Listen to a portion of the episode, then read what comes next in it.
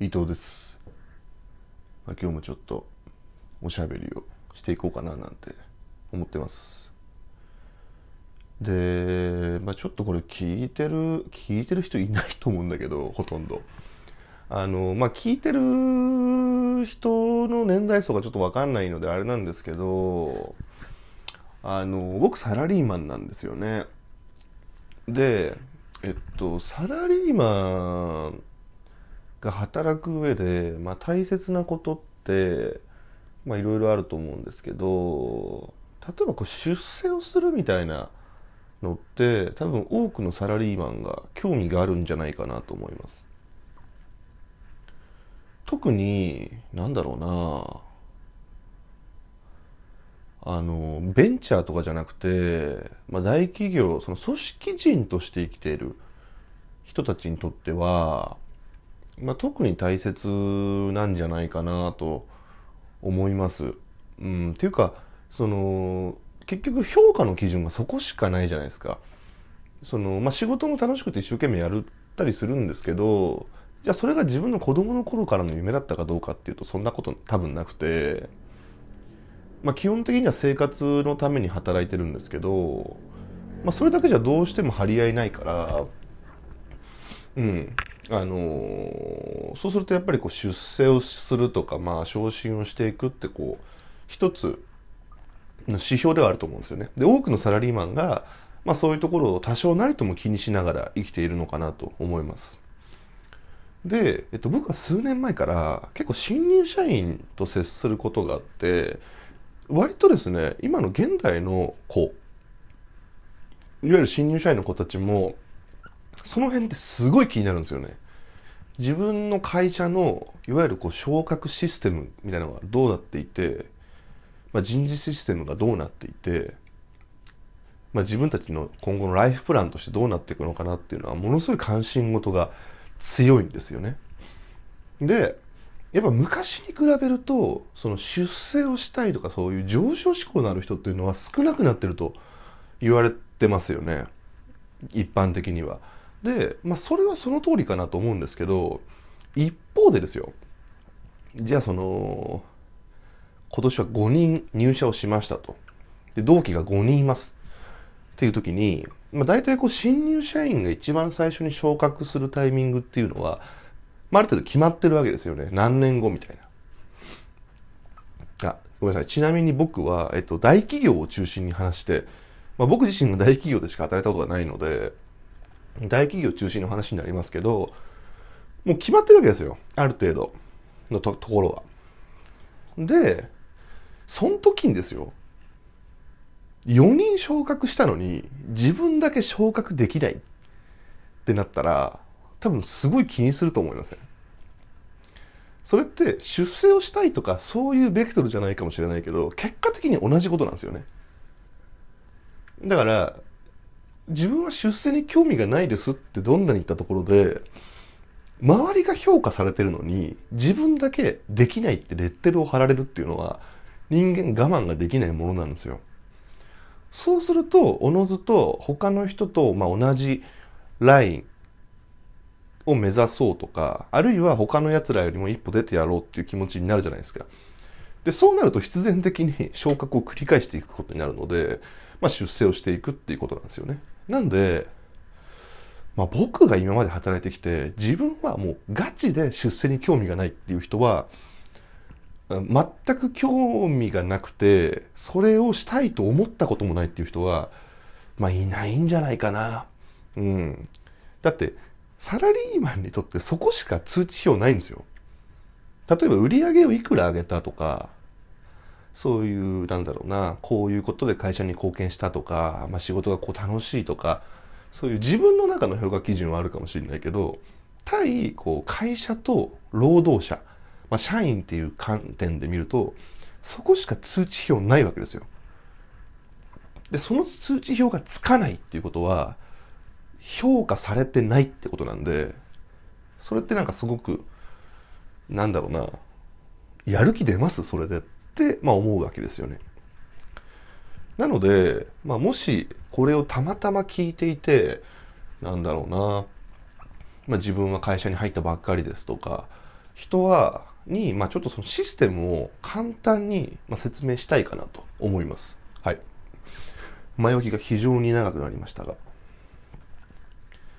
で、おそらく多くの大企業が取っている、人事、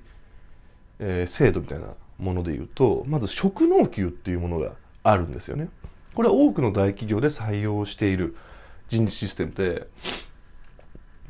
その会社の中の資格を上げていって出世をしていくっていうシステムです。なんでまあ分かりやすく言うと、例えば新入社員で入ると、まあその会社の資格で言うと、まあ5級から始まって、4級、3級、2級、1級って、まあ上げていって、まあ1級に行くと、まあ課長ですみたいな。で、その1級より上に行くと、なんかこう、まあさらにその管理職用の、あの、等級があって、まあその先はこう部長になったり、理事になったりっていう、まあ道があるみたいな。その会社の中だけの資格。なんで、まあ、出世をするっていうのは、まあ、その資格試験を受けて、その給を上げていくっっていうシステムを取ってる会社がほとんどだと思います。なので、出世をする、昇格をするってなると、この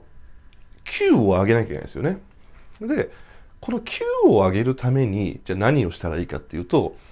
まあ、ほとんどの会社で、えー、年に1回評価っていうものがあって、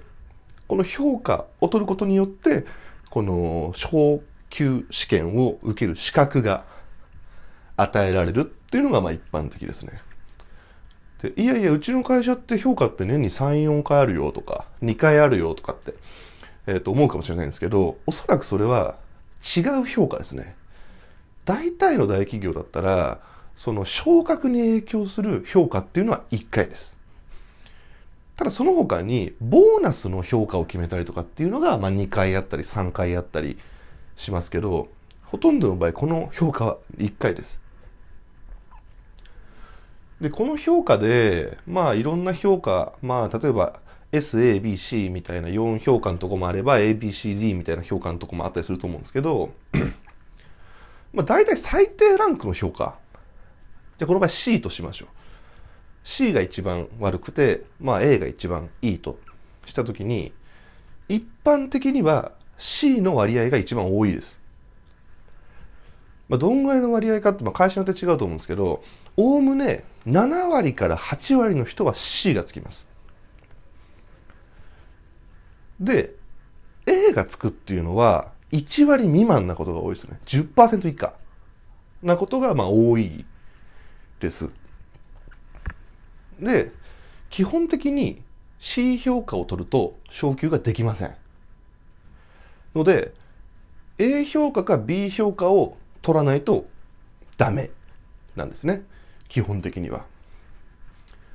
で、これも単発で取ればいいんじゃなくて、連続で取らないといけないっていうのが一般的です。